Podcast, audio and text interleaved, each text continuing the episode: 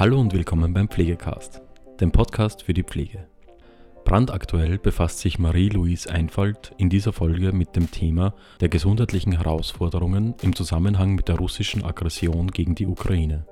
Welche Folgen haben Krieg und Flucht auf die Gesundheit? Gibt es Daten zu der Gesundheitssituation der ukrainischen Bevölkerung? Mit welchen Infektionskrankheiten und multiresistenten Erregern ist zu rechnen? Hören Sie einfach rein.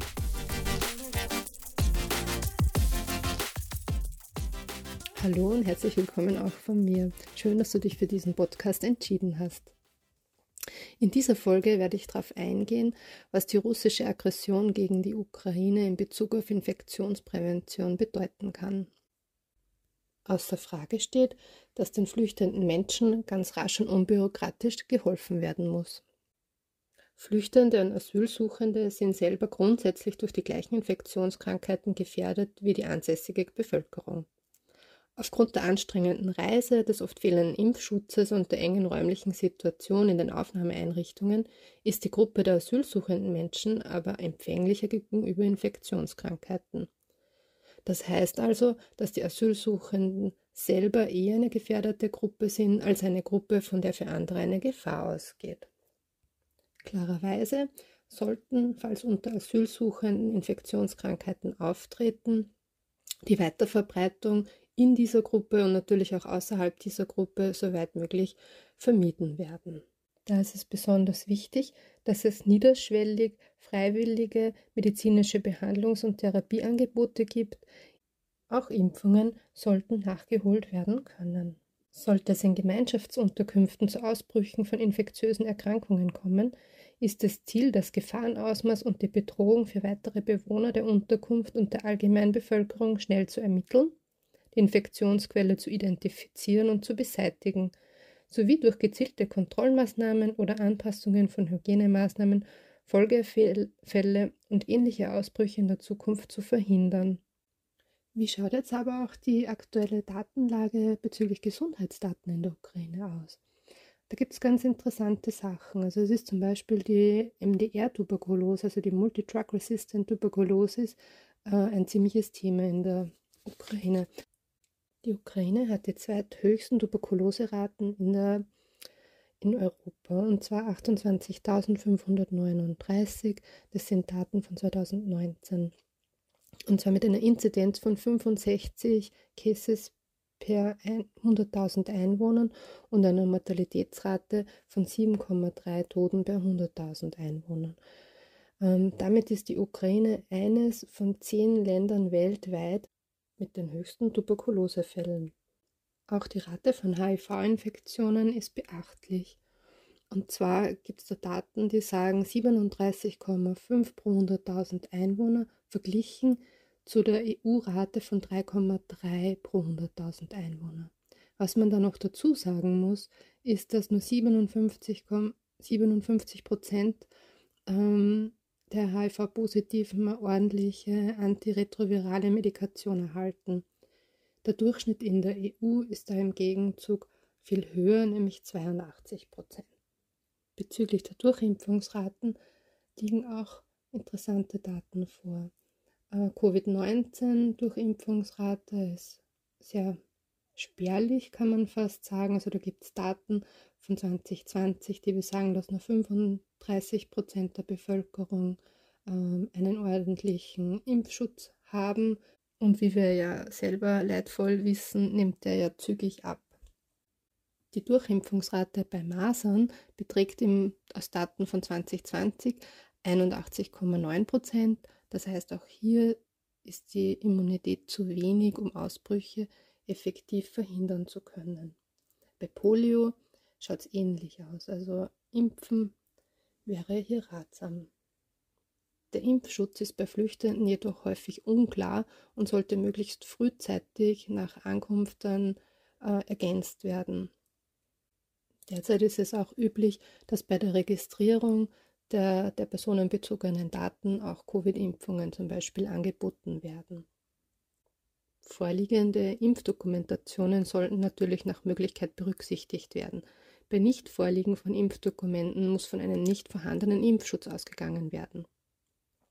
Bei der Umsetzung auch von dem Mindestimpfangebot können ausnahmsweise mündliche Angaben zu früher erfolgten Impfungen berücksichtigt werden, sofern sie als glaubwürdig eingeschätzt werden.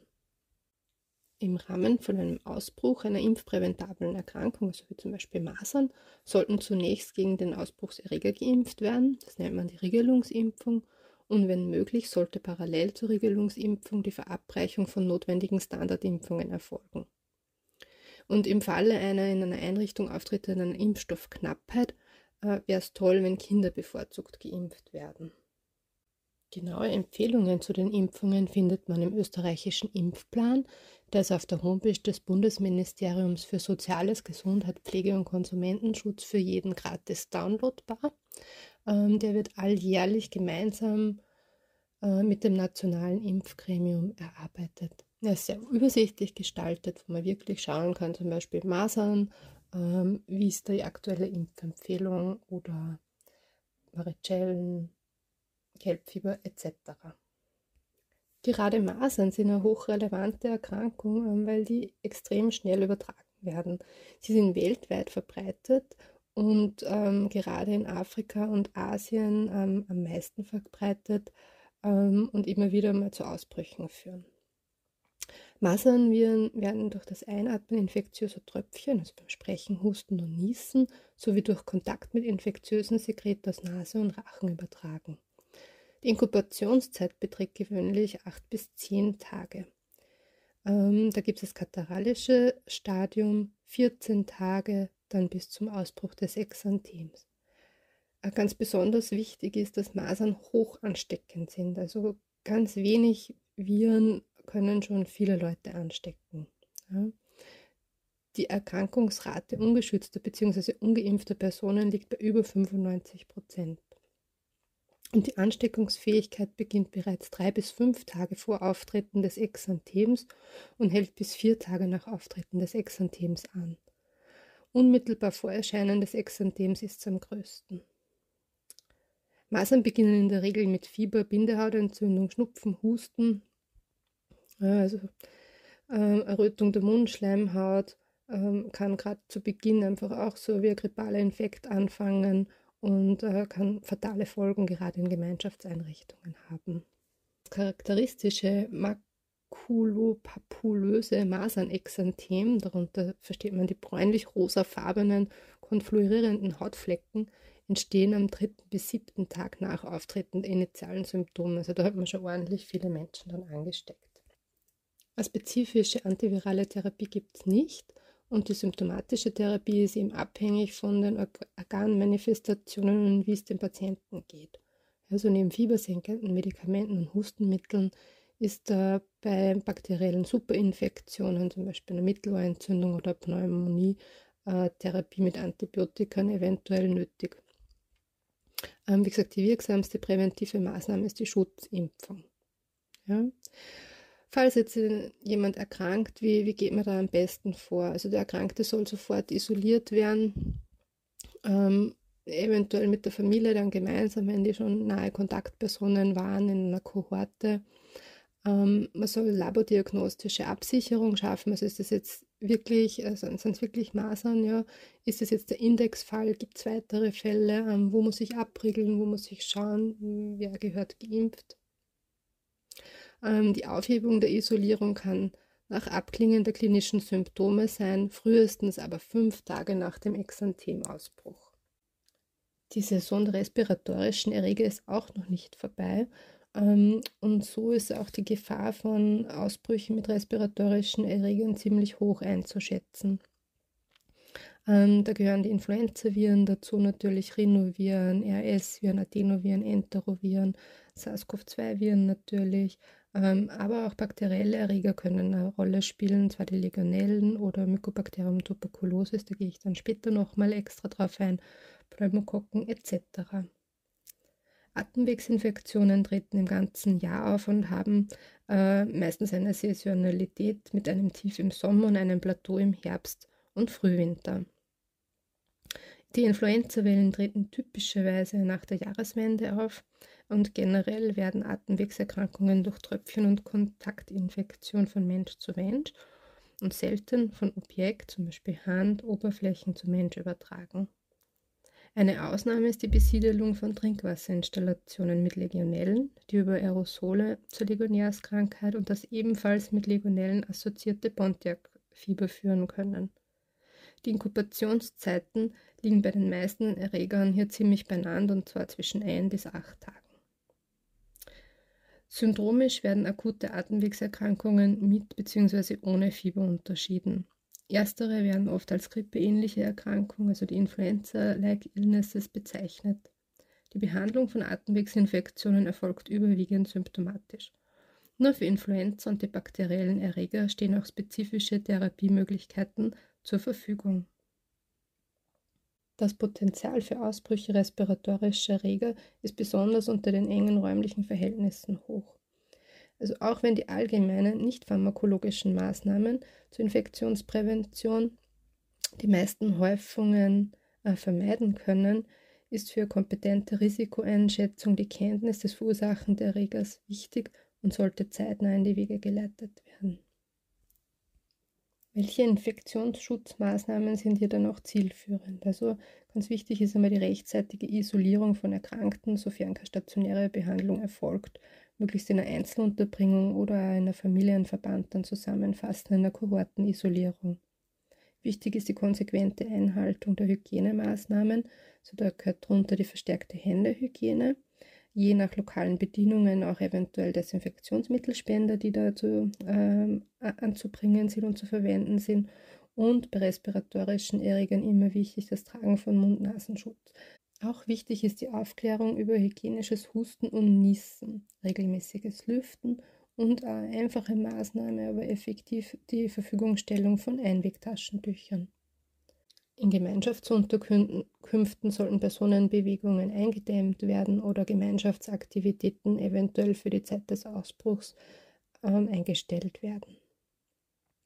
Ähm, bei spezifischen Erregern kann es auch notwendig sein, dass das Trinkwasser kontrolliert wird, zum Beispiel bei einem Legionellosenausbruch. Ähm, und beim Influenza-Ausbruch kann das Angebot von antiviraler Therapie bzw. die Prophylaxe von Kontaktpersonen bei bekannten Risikogruppen Gruppen erwogen werden. Jetzt möchte ich noch mal ein bisschen genau auf die Tuberkulose eingehen. Ähm, Tuberkulose kommt in der Ukraine ja ziemlich häufig vor, also viel häufiger als bei uns. Und die Flucht bringt weitere Expositions- und Infektionsrisiken sowie körperliche und psychosoziale Belastungen mit sich. Die Belastungen oder auch die eingeschränkte Immunabwehr begünstigen das Fortschreiten bzw. Aufleben, also die Reaktivierung einer latenten tuberkulösen Infektion. Das ist eine sehr unangenehme Mischung. Ja. Die Infektion folgt fast immer erogen durch Personen, die an offener Lungentuberkulose erkrankt sind, insbesondere bei Husten und Niesen. Die Ansteckungsfähigkeit ist am höchsten, wenn säurefeste Stäbchen äh, mikroskopisch im Sputum nachweisbar sind. Naja gut, das macht man normal in einer Unterkunft nicht. Aber man geht davon aus, dass die Infektiosität von Patienten, bei denen lediglich ein kultureller und molekularbiologischer Keimnachweis gelingt, wesentlich geringer ist. Eine Ansteckung erfolgt allerdings nicht so leicht wie bei anderen über die Luft übertragbaren Erkrankungen. Also da waren Masern ja, habe ich gesagt, äh, sehr hohe, also 95 Prozent, die sich da anstecken. Äh, bei der Tuberkulose ist das viel geringer. Das Infektionsrisiko hängt da mit der Dauer der Exposition und der räumlichen Nähe zusammen. Nur ein Teil der Infizierten erkrankt tatsächlich an einer handlungs behandlungsbedürftigen Tuberkulose.